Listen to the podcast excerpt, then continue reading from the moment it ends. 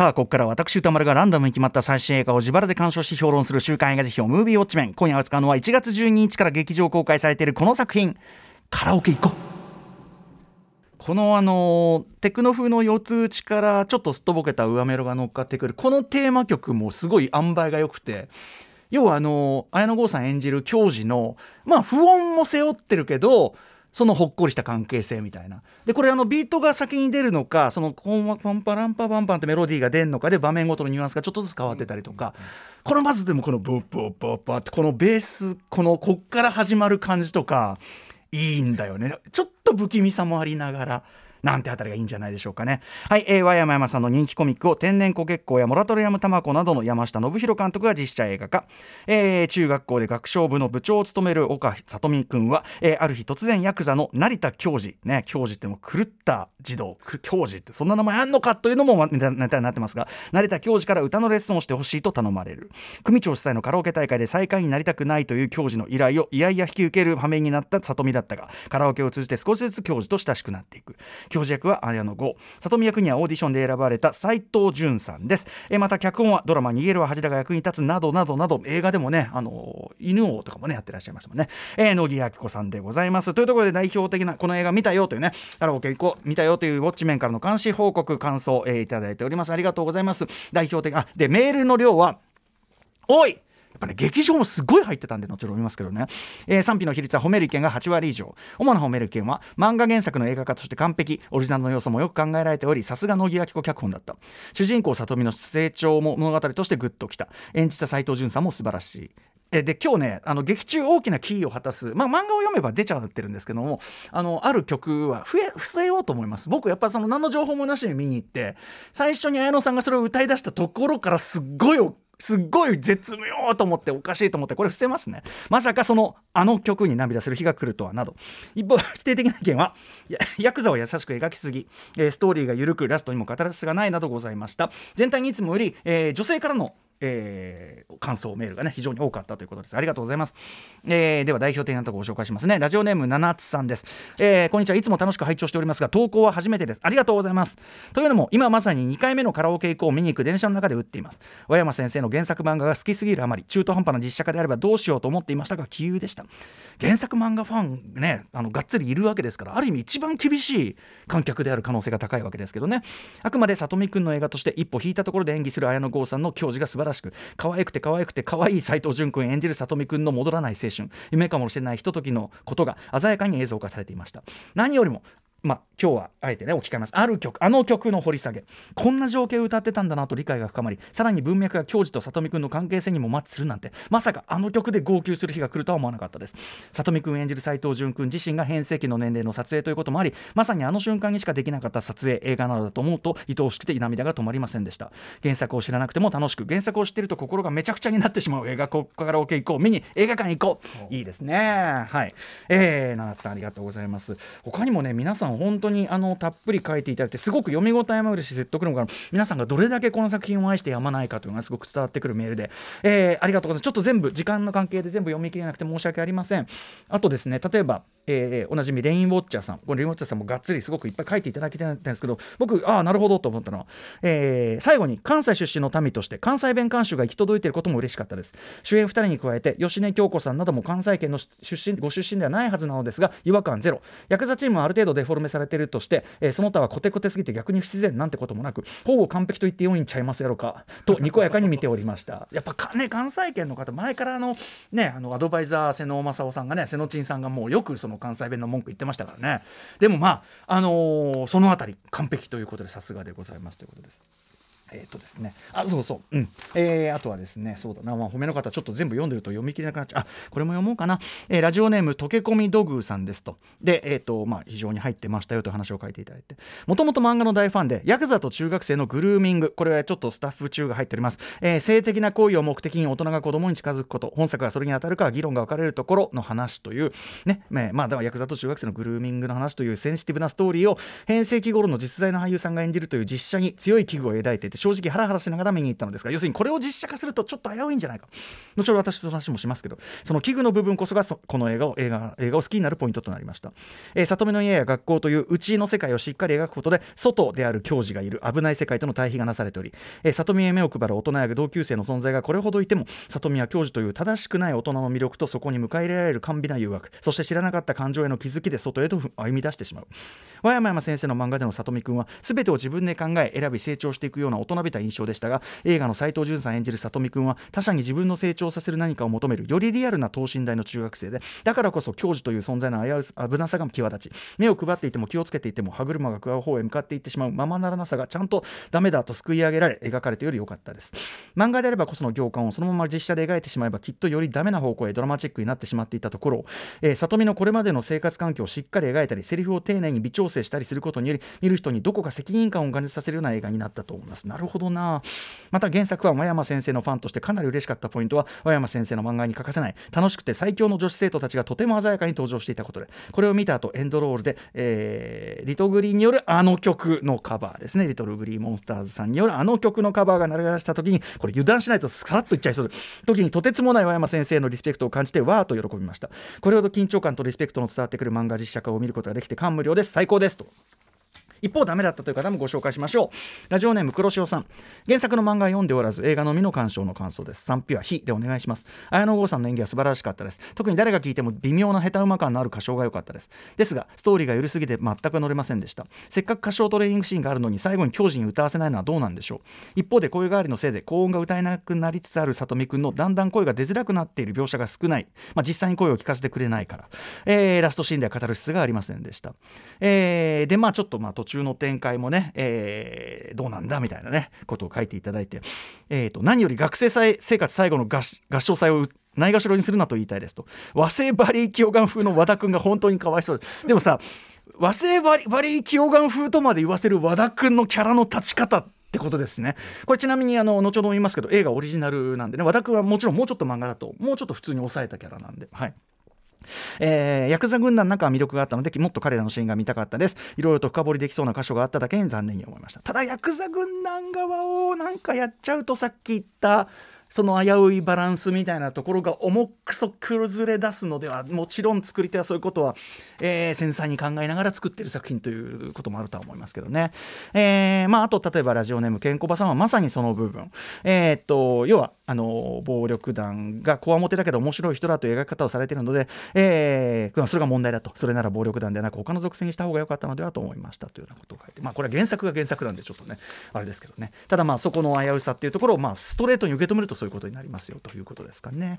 はい、えー、ということでカラオケ結構皆さんメールありがとうございました。私も、えー、東宝シネマズ日比谷で2回見てまいりました。東宝シネマズの中ではまあその日比谷の中では小さめなスクリーンではあったけども土曜夕方の回はまあほぼ満席ですね。しかもなんか割と老若男女問わずって感じでしたかね。あんまりえっ、ー、とどの層が多いみたいな雰囲気もなくて結構ちゃんと散らばって満杯って感じだった。で平日昼も行ったんですけどそこでも結構生まれてて。だからまあはい。でところどころくすくす笑いが漏れるという感じで、まあ、映画館コメディ映画として非常にいい雰囲気やったんじゃないでしょうか。しかも劇場用パンフレットがすでに売り切れておりましてまあ人気のほどが伺えるなと思ったんですけども、えー、ただ本作ですね、えー、和山山さんの原作コミックはもちろん、えー、乃木明子さんのシナリオブックがあったりあとはまあ当番組でもおなじみそして和山山さんとも、えー、マブなお友達でもあるという鈴井さんによる書き下ろしの、えー、現場レポ漫画ここれを読むだけで買う価値あった。現場レポ漫画なども載った公式ビジュアルブック、えー、などなどですね資料になるような出版物が非常に豊富に出ておりまして、えー、当然全てそれ揃えて拝読もしましたし本作で主人公、えー、里見くんのお父さんを演じていらっしゃいます宮崎トムさん。ね、えーまあ、この番組でもねあの僕の番組ずっとウィークのシャッフル時代からいろいろお世話にもなってますし、まあ、島尾さんと非常に仲良しということで、えー、宮崎トムさんから、えーと、パンフが売り切れてるみたいなんで貸しますよというご好意からですね、え、先日、まあ、先ほど見ましたご友人である島尾真帆さん経由で先ほど言った資料群とはまた違った内容のインタビューや記事などが豊富に載ってて確かに非常に参考になった劇場用パンフ。さらにはなんと今日ねあのそこに置いてますけども。えっ、とご自身用の撮影台本撮影用の完成台本ですね。こちらまでお借りしてしまいましてですね本当トムさんありがとうございますという。ねあのこれらが入ったあれがですねあの山本太郎って写真と字でドーンって印刷されたクリアファイルに入ってきて最初は何かと思ったんですけど なんでだよって思ったんですけどこう、えー、ということでまあそんな恩義があるからじゃないでというわけではないけど先にトムさんよかったですよっていう部分先言っておきますね。このお父さんの役後ほどまた、いろいろ言ってきますけど原作漫画にはない。この映画オリジナルで広げた部分の一つなんですね。漫画だとこのお父さん出てこないんですけども、えー、実際この映画でもセリフもほとんどないくらいの役なんだけどトムさんの表情佇まい一発で劇場本当にトムさんが出てくるとか漏れなくちゃんとあの受けてました。はい、えー、僕は特にですね後半えー、合唱祭を控えた里見君に両親それぞれが、えー、お守りを渡すところ、えですね。坂井真紀さん演じるお母さんと、えー、宮崎智さん演じるお父さんがお守りを渡すところ、えー、後に里見くんとそのヤクザの教授の関係性というメインの話にもがっつり絡んでくるこのキーアイテム。元気お守りっていうね。なんだそのお守りはというお守りを渡す。この、えー、トムさん演じるお父さんはいつもあのまあ劇中これもねあのー、あれですね乃木さんがこの原作の表紙のこのになってるアートワークから連想したという傘のエピソード。これも傘をめぐるオリジナルエピソードも含めて要はあのーお父さん側は良かれと思って本気で渡してるんだけどもらった側は若干困惑、えー、するものをあげがちな人っていうことですね、えー、というようなことになってて。でまあそのお守りを渡すというところでで里見くんがですねこういうのどこで買うんってね、まあ、要するにそのいつも変なもん買ってくるけどどういうことなのっていうその要は半ば呆れ気味にその質問をしてるわけです。で脚本さっき言った乃木さんの、えー、シナリオがあったシナリオブックでもそしてトムさんご自身が本当に実際に使われたこうやってあの付箋とかしてあって線とか引いてあって わーみたいな感じなんだけどトムさんご自身の台本でもそのセリフで終わってるんですよこの場面。こういうのどこで買うんって終わってるんですよところが実際の映画ではこういうのどういうここでどこで買うんって言われたお父さんはトムさん演じるお父さんはここでセリフじゃないですよ。動きだけで。いやいやそんないやいやそんなもういいのよいいのよいいのいいのっていう謎の謙遜仕草をしてるんですね。要はお父さん的には完全にものすごく気に入ってもらって感謝してもらっているという前提でこのリアクションなんですよ。いやもうそんなもうお礼はいいもうねどこで買ったとかそんなお礼はいいそういうねそんな大変じゃないのよみたいな。これがまたおかしみを増していてですねこれだからこれ台本にもないわけで原作にないのはもちろんですけど台本にもないわけだからトムさんのアイデアなのか山下信弘監督の演出なのか分かんないですけどいずれにせよナイス追加ディテールですしなんなら原作にもないところなのにまさに和山山山さん的なおかしみ面白みが感じられる、えー、キャラクター描写になっててすごく良かったですよね。トモさんのとこ本当に全部良くてあの初めてお父さんが出てくるところこれドアを開けるとその奥にお父さんの顔が見えてででそのプレゼントした傘がなんかなんかいろいろあれ？なんかそんなに喜ばれてないってのをしてこうやってみるみるしょぼーんとしていく。これもセリフではなく人となりでが伝わってくるしもっと言えばその開けたら奥にいるっていうのはすごく映画ならではのね見せ方ですからね。すごくそれも聞いてましたしあとはもちろん途中のあの鮭の皮の下りですね。これ時間あれば最後のところでも言及しようとここすごくね一連の流れがすごくうまいところなんで鮭の皮の下りも含めて、えー、とにかくあの宮崎智さんご出演のところ全て良かったです。さすがでございます。セリフなくてもやっぱ存在感。宮崎智さんでございます。ということで改めてカラオケ1個でございますがさっき言ったように原作は山山さんの和山山さんのコミック。当番組でも「夢中さ君」からね、えー、女の園の星などですね、えー、何度も作品をご紹介してますし和山さんご自身も2020年9月1日にご出演いただきました、えー、ざっくり言えばえー、この作風というかね和山さんの作風。この私の表現ですね。ちょっと足りてなかったら申し訳ないですけどねファンの方多いんで。絵柄そのものはシリアスな。僕は最初あの伊藤潤二さんをすごく絵柄的に連想したんですね。だからホラー的ですらあるような、えー、シリアスな絵柄で。で実際は山さん自身影響を受けた一人として、まあ、伊藤潤二挙げて言われたんでああじゃあそんな的外れでもなかったかと思ったんですけども、まあ、シリアスな絵柄で、まあ、要は真顔のキャラクターがボソッと変なことを言ったりやったりする。でそれを横で見ていてえっとなっているやはり真顔のキャラクター。彼らのまあずれもあるしつかず離れずだけどなんだか結局ほっこり愛おしい関係性みたいなものを非常に品のいい低体温で描き出していくというかですね、えー、からこその気づけば自然にめちゃくちゃ笑ってこう笑わせんかな？テンションじゃない分ちょっとしたこうリアクションとかちょっとしたリアクションとあとここにこうすこう書き文字で書かれたちょっとしたこうあれとかクエスチョンとか そういうのがすんごいおかしくてという。まああの漫画作品をですね。まあこれは僕なりの表現で本当に恐縮ですし足りてないとこいっぱいあると思いますが和山山さん描けてきたと思うんです。ざっくり言えば。で、えーと、カラオケ以降これ元はえっと、奥付け見てああそうなんだと思ったんですけど2019年のコミティアで同人誌として出したものなんですね。もうんあの夢中さ君がそもそもねもともとコミティアの同人誌で出してそれが評判になってってことなんで。はいえー、でパンフのプロダクションノートによればですねドラマ化映画化のプレゼンを89社がする中で、えー、カラオケ以降は映画にしてほしいという山山さんご自身の要望を受ける形で、まあ、単行本の発行元である角川が順当に映画化権を獲得しまずは綾野剛さん主演綾野剛さんがこの役クザの教授っていうの役というところからまあ企画が動き始めたということみたいなんですけどもこれね皆さんこの題材というかこれを映画化するときにですねもうプロデューサーになった気持ちで考えてください。大阪でヤクザと学生が歌で絡むコメディっていうこの並んだ要素。大阪ヤクザ学生歌コメディ。この要素だけ並べると前なら完全に井筒和幸案件だろうっていう感じですよね。もう100%井筒さんしかいないだろうっていう題材に見えますよね。でそれはそれで間違いなく見てはみたかったしまあ面白くなりそうなんだけどただ、えー、それだとですねやはり原作のさっきから言ってる和山山バランス例えばさっきから言ってる低音低体温感とかはちょっと崩れるかもと。井筒さんだったら明らかにもうヤクザ側にぐーっとね偏りアウトロー側に偏りしてくるでしょうからね。だいぶそこはあのバランスとしては変わってくるだろうというふうには思われますしかといってですねこういうことでこれもまたあのすみませんあのえげつないプロデューサーになった気持ちであの聞いてくださいね、えー、最近若い人に人気のあのいわゆる関係性萌えっていうの？関係性萌えっていうののコメディなんでしょ？だったらこのこの辺の監督でいいんじゃない？みたいな。という安易な座組の安易な漫画家実写化などやられた日にはそれこそもう本気で目も当てられないことになりかねないし簡単になる話なんですよね。僕正直そうなってしまったバージョンのカラオケ以降も簡単に想像できますよ。監督こいつで、えーと、脚本こいつあたりででこんなやつ並べてでこういうやつがやつが大体こういうぐらいの演技して浮かぶわっていうね、えー、ついてしまうわけです。うんその意味ですね、えー、この脚本に乃木明子さんオファーっていうこれがまず大正解だからあの見事なこうディレクションというかなプロデュース制作がまず優れてるなと思いますね。えー、というのはですねやっぱり今回の映画化の勝因、まあ、これ大きな一つだと思うんですけども乃木さんにオファーして乃木さんが受けたということが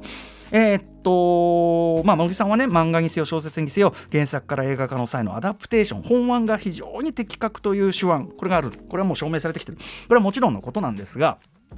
えー、逃げ恥しかりミュウしかりあるいは昨年のワウワウでのフェンスしかりあれ本当素晴らしいフェンスも本当に素晴らしかったですけど、えー、大きな言葉で言えば現代的にえー、逐次バージョンアップされた人権意識社会意識をはっきり念頭に置いた今語られるべき物語今語ら今このモードで語られるべき物語というのを絶妙なバランス感覚でエンタメに落とし込むということを極めて自覚的にやってきた作り手でもあると言えると思うんですね野木明子さんは、えー、その意味でさっきからメールでね、まあ、危惧もされてたし、えー、そこが嫌だっていう人さえ、まあ、いるわけですけども、えーと、とヤクザが中学生と親密になるというこの話話を特に実写化する際に生じるであろうある種の生々しい危うさを先ほど言った絶妙なバランス感覚でつまりその危うさを人一倍意識した上でなお今成立するエンタメとして昇華できる語り手としてまあ乃木明子さんほど適任者いないと言えるでしょうしねもちろんあとは当然その何て言うんですかねあのバディ的な関係性みたいなのが描くのも本当にうまいわけですから。はいということで、えー、だからもともとそのおっしゃられてるようなその危うさっていうのは人一倍分かったこれインタビューとかでもそのあや難しいとその部分が。でも他の人が無神経なバランスでやられるよりは自分がやりたいっていうふうに思ったと、ね、おっしゃってたりするわけです。シナリオブックのインタビューとかで。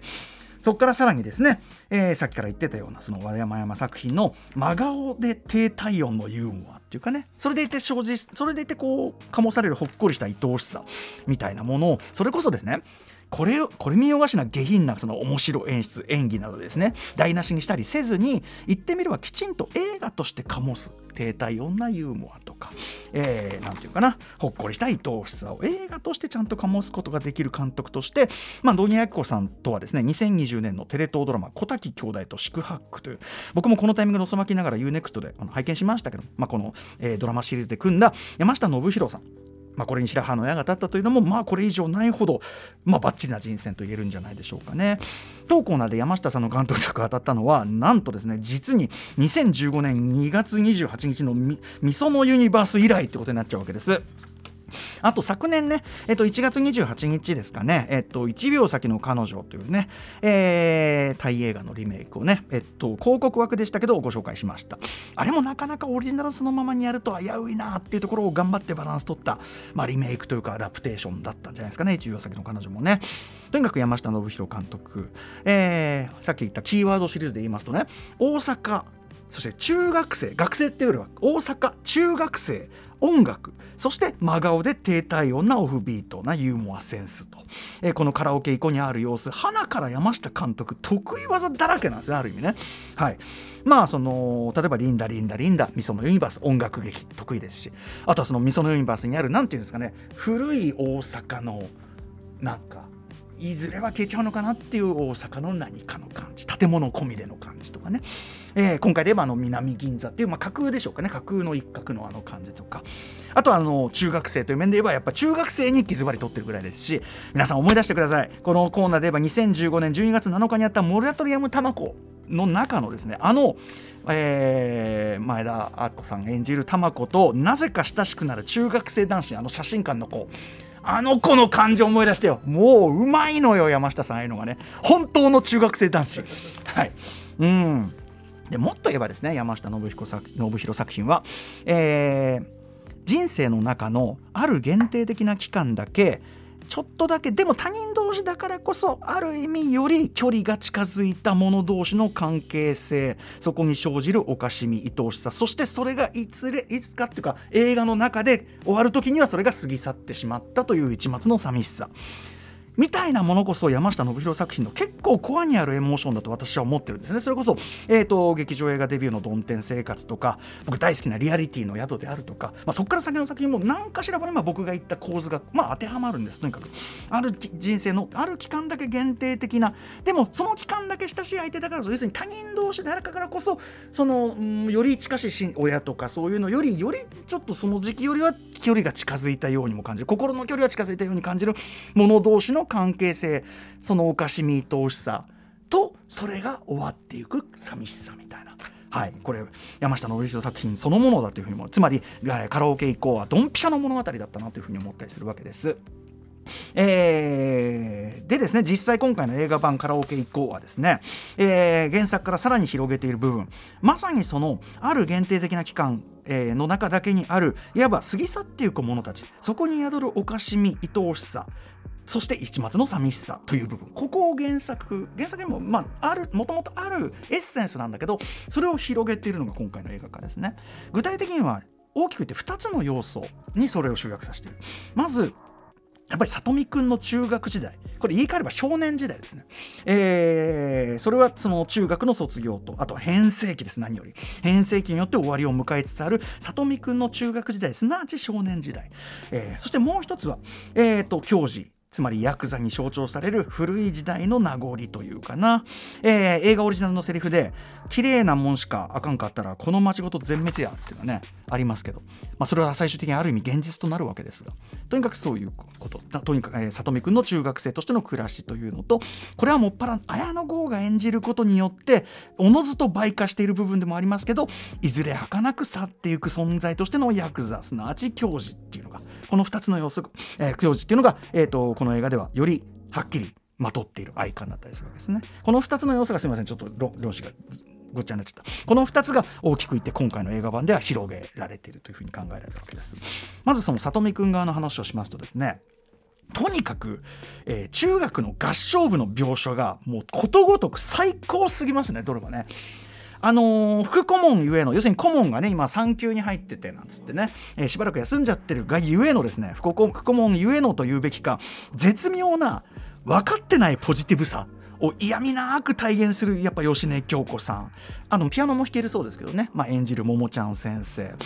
いや吉田京子さんいいですね。でもあれでもなんかムカつきはしない感じっていうかね。あのいいですよね。うん。あのブコスとは言われるけどソコスとは言われるのはなんつってね。なんだそれって感じもするね。あいいですよあれね。あとはね先ほどメールにありましたけど女子チームの大人なドライさっていうんですかね。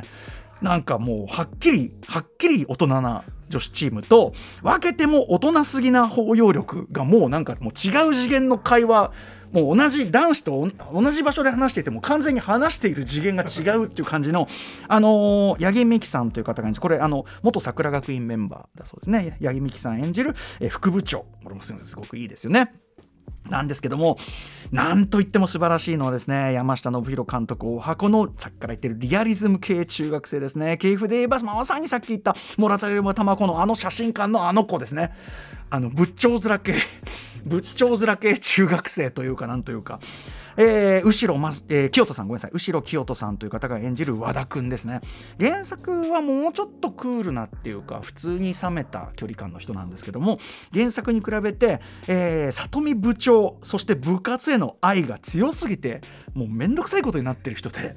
でもあれってまあ中学本当にこういう人いるだろうなとも思うし俺もこういうとこあったかもっていうようなね感じですよね。でそれゆえですねまあえーと、里見くんというその主人公を軸として教授とのカラオケっていうのがあるわけですね。これがもちろんメインストーリーなんだけどその教授教授とのカラオケにぐっと惹かれていく里見くんと正反対のベクトルに働く、えー、合唱部活動への強力な磁場っていうのを全編にわたってこの和田くんが生じさせてる和田くん原作にだからある意味そこは希薄なんですよね。あの合唱部に戻ってこきなさいよとなんであなたそっちに行こうとしてるんですかっていうのを強く出してる和田くんのこの磁場があるからあのおのずとやっぱ教授側とのドラマ剣も上がるってことになってるんですよね。うん。えー、非常にめちゃくちゃ重要な役割である上にですねさっきから言ってる演じてる後ろさんがですね本当にもうこれしか表現しようがない。本当にいい。いい。本当にいい。本気で必死な男子中学生そのもの。も本当にいい。えー、盛岡中合唱部は終わりやってね。バーってねいいしね。あとやらしい。学校でやらしい。等の名台詞。多数これもねは映画オリジナルですけどね。もう最高ですね。本当にね。はい、えー、後ろくん最高でございましたということです。あと僕がすごくうまいなと思ったのは、えー、これも映画オリジナルアレンジ。映画を見る部っていうねこれが出てきます。これ原作に出てきませんけど、えー、まあ要するにまあ映画を見てるだけの部なんですけどね。で、まあ、幽霊部員ばっかりでもう部員1人しかいなくてという部なんだけども、えー、里見君にとってはその逃げ場であり言っちゃえばこう思ってることを本音をすっと言える友達っていうかな。その感じ。だから里見くんの心理を明かすというか心理を説明あ知ってみれば説明する場面にもなってるわけですけど。えっ、ー、とねあそこねデッキが壊れているため巻き戻しができない VHS テープで白黒の名画たちを見ている廃部寸前の部というこの塩梅ですよね。これね例えばその映画の話するにしたって生地例えばこれ古い名画座とかにすると、まあ、ニューシネマパラダイスじゃないんだからっていう特に今の中学生の話としては非常に嘘くさくなる上しかもこれ VHS っていう方がよりこう何て言うんですかね、えー、古き良き映画たちが過ぎ去っていくっていうこの感じより強調もしてると思うんですよね。これ逆に名画座にしちゃうと別に名画座全国にあるっちゃあるしそのフィルムで見る映画はむしろ生き残ってるけど VHS は死んでるじゃないですか。だからそっちの方が過ぎ去っていくもの感が強調されてるし天津さえ映画をまずは動画と言ってしまう和田君がですねここでも和田君最高ですね。映画だこの野郎って言うとねおばあちゃんちで見たことあるしみたいな。動画と言ってしまう和田君が巻き戻せばいいじゃないですかと言ってデッキを壊してしまう。これね僕が常日頃から言っている映画を映画たらしめるものっていうのは実は観客に時間がコントロールできないことなんだ。それが必須なんだっていつも言ってますよね。だからそのうちでソフトで巻き戻したりして見た時点でもうそれは映画としてはちょっともうあの損なわれてんだってことを言ってます。まさにそれを裏付けるような映画館だと思うんですよ。これいずれちょっと乃木さんにこの部分の映画館の話僕はすごいあ多分同じことを考えてるからこういう設定にしてるんじゃないかって思ったんですけど。でえー、つまり言うまでもなくある限定的な時間内で、えー、いやおなく過ぎ去ってしまうものとはつまり映画そのものでもあるわけですよさっきから言ってる。この物語構造と映画っていうのは一致してますしだからこそ山山さんはこれは映画にしろって言ったのかもしれないしね。えー、でだからこそ最後ずっとずっと閉じ切られていた映画部映画見る部のカーテンがこうやって開かれた時に明るい窓が実はそこにはあってというのがいろんな意味で特に映画の感覚にはグッとくる演出にさりげなくなってるんですよね。いろんな意味でですよ。そこでね、はい、あとですね細かいところだけどその場面で映画見る部の栗山君っていう子がですね里見君がまあそのそその卒業っていうことで、えー、最後にその映画見る部訪ねてきた時にその里見君にセリフじゃないんですよ。おやっぱ来たなっていう感じで見る。その表情そのピッと笑顔を見せる。こうやって VHS とかさせながら里見君に「お来たな」っていう笑顔を見せる。このショットが1個ポンって入ってるんですね。僕ねちょっとすみません。すごいニッチなところで申し訳ないけどああいう距離感の同級生とのみ確かに交わす表情での親愛の表現っていうかあこういう友達あのこの表情で挨拶するなんてもっと親しいやつだともっと「えーい」とか見もしなかった人は親しいと。そうじゃなくて「お来たな」っていうこの表情を交わすそのなんていうかそれだけの友達っていうかいたっていうなんかそうだから確かに分かるっていうのとこのワンショットを入れてきた山下監督やっぱ分かってるみたいな。なんか人と人との関係性の機微が本当に分かってるっていう自分でも忘れてたある種の友達のあり方みたいなのを僕あのワンショットで思い出してちょっとアホみたいですけどあそこで泣いちゃったんですねちょっとねはい。もちろん里見くんの中学時代というのをですねそれこそ先ほどメールにもありました変声期を迎えつつあること込みで文字通り全身で体現しなければならない、えー、主演の斉藤潤さんオーディションで選ばれたそうですけども彼の大げさではなく大げさではなく本当にだから彼にとっての一世一代のまあ力演名演あってこそこの映画化が成り立っているというところも大なわけですね。まあ、前編ほとんど無表情に近いテンションで全てをこう受けなければならないというあれですそういう意味でも難役ですよね。だし嫌がってるけどでも教授なんていうかなこの感じ嫌がってるけどそれが暴力的に見えてもいけないわけでそのバランスもすごく難しいあたりだと思うんですけども、えー、何より漫画とは違うまさに映画的なクライマックス。つまりあの歌を実際に歌うことでしか醸されない、えー、なんていうか生身のエモーションですね。やっぱ映画にするにはね例えば「リンダリンダリンダ」はクライマックスのやっぱり、えー、演奏シーンであるとか本当に歌うことでしか醸されないやっぱ生身のエモーション漫画はやっぱりある意味場面としては同じですけどもある種こうギャグ的になも含めて飛躍していくわけなんですけども、えーまあ、最後の方なんかはやっぱりその高音がやや苦しそうになってくるのとこがまたこううーっていうね、えー、感じがあるつまりそのあ変声期が終わりつつあるんだもう今この瞬間にもという感じがするあたりがまたぐーっとドラマ的にもそしてある意味ドキュメンタリー的にも周りの見ているヤクザのおじさんたちと同じく「先生先生頑張ってください!」みたいな感じになるわけですね。であそこでまあ組長の涙。も組長は非常にデフォルメされたキャラですよ。北村、ね、さんのね。デフォルメされた組長だけどもこの涙も映画版ではコミック版よりより本気な涙っていうかまあ、いそのコミック版も本気で泣いてるんでしょうけど要は、えっと、観客も我々もあ分かるよ。これは泣くよねっていうタイプの涙。漫画版なんとうわ泣いてんだ組長って感じなのは映画だとやっぱしああこれはほだされますよねっていう、えー、共感の涙にさえなっていると。えー、とにかくその斎藤潤さんのですねいわゆるそのなんていうか、まあ、いわゆるじゃない斎藤潤さんのいずれ過ぎ去るこの時期斎藤潤さん自身のですよいずれ過ぎ去るこの時期にかけたことがこの映画版アレンジのある意味最大のポイントで最大の勝因の一つと言えるかもしれません。そしてもう一つはさっき言ったようにやっぱ綾野剛さんが演じることで倍化したヤクザ教授の、えー、すなわち過ぎ去っていくも過ぎ去っていく者たちの愛感ですね。これは本当にえっと綾野さんのね演じっぷりというのを直接見て、えっと、味わっていただく、えー、他ないのでですねまあ本当に皆さん入れていただきたいんですけど例えば里見くんが一旦もう無理ですっていうなところ。これ展開としては漫画にもあるんですね。ただここね、えーと、カラオケ店にこわもてが大集合の直後にあの指ダッシュボードに入った指の下りをいつ場所違うんです原作と、えー、それを重ねることで彼がやあのやっぱりその里見くんがあやっぱりヤクザ無理ですと。でここでやっぱりその本来だったら一緒にいちゃいけない人同士ですよねっていうのを森はっきりこう突きつけてくるところ。ここがだからさっき言ったバランス感覚ですね。ダメなんですこれ本来はと。無理ですっていうのにものすごい切実さがあるしまあそれはしょうがないとなるしこれつまりその脚本の再構成も非常に巧みなんですがそこで綾野さん演じる教授がまあそうかと。で怖がらせてごめんねというところでやっぱりこれね綾野剛さんが演じるとその反応そのものに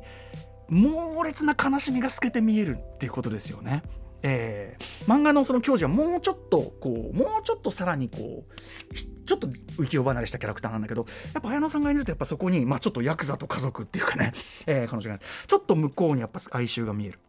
で続く教授という名前をめぐるそれ自体は笑えるエピソード特にあの教授のお姉さんにあたるあの子あの子のさこもうあれも最高仏頂面取らせたら本当山下さん最高ね、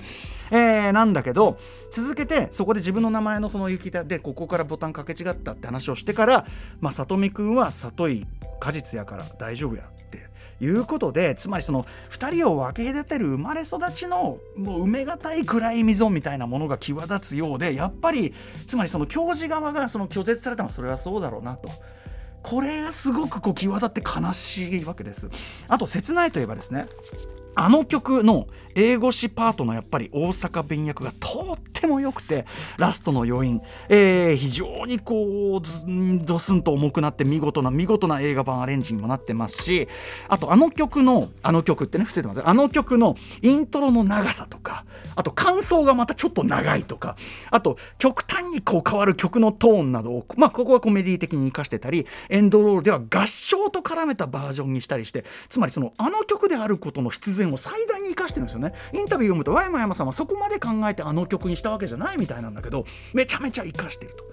まあ、他にもちょっともう時間迫ってきちゃったんでね。例えばですよ。ももちゃん先生がそのピンとこない愛の話しますね。愛が足りなかったんじゃないって人言ってるんですよ。愛やでなんつってね。ピンとこピンとこない愛の話から、えー、今度はカサブランカを見てるところに行ってで愛とは与えることみたいな話から、えー、その里見くんのお父さんお母さんのまさにねその宮崎智さん演じるお父さんのところにお母さんが、えー、酒井真紀さん演じるお母さんが鮭の皮をふわっとパスする鮭の皮を私は食べないからっつって渡す仕草をあんなに感動的に見せます？みたいなところからさらにあの心の瞳ってくるんですかねあ愛愛がっていうような歌でその合唱でそこに、えー、部長をこう睨む和田っていうのを入れることでその愛のあり方のその何て言うかないろんな面から愛のあり方みたいなものをこう見ていくっていうか表していくみたいなのが場面の連なりによって表現されててまさに場面の連なり自体がストーリーをテリングしているこのうまさであるとかですね。まあ、各キャストの面白ポイントとか言ってくと本当にもうキリがない、はい、締めてって出てますんでね。はい、えー、ということで、あのー、とにかく私はそのディテールの一個一個隅から隅まで面白かったし、えーまあ、原作とかシナリオとかいろいろ読み比べていくほどにやっぱりこの考え抜かれたバランスとかそしてあのやっぱり映画ならではの面白みが出ていることに、まあ、なかなか本当にあの簡単いたしました、えー、もっと言えば日本映画やっぱりちゃんとやればこれ要するにあのヤクザっていうこの描き方はねあのあ現実のこの暴力団とは全然違う、まあ、ある種その幻としてのヤクザみたいな描かれ方ですからね。そういう意味では、えー、割とやっぱストレートなコメディーなわけですね。どっからと社会派っていうよりはやっぱりそのストレートのコメディなわけで。はいいや時間だ、えー、日本映画コメディいけるってことを証明したという意味でも素晴らしいです。ぜひ劇場でウォッチしてください。ハッシュタグ歌丸アトロクさあということで2月1日に、えー、ウォッチする候補9作品を大急ぎで紹介します。まず最初はこちら。哀れなる者たち。続いてはザ・ガーディアン守護者。3つ目。ゴールデンカムイ。4つ目。皆に幸あれ。5つ目。僕らの世界が交わるまで6つ目。ベスパー。7つ目。アクアマン失われた王国。8つ目。葬送のカーネーション。そして最後の候補はリスナーカプセルです。ラジオネームレインウォッチャーさん。えー、っとですね作品名レオノールの脳内ヒプナゴジア。フィリピンの若手監督から届いた思わぬ贈り物と、えー、ということであのめちゃくちゃこれいいという絶賛のあれをいただいてるんで、えー、ガチャにしてみました。ということで let's ガチャタイム。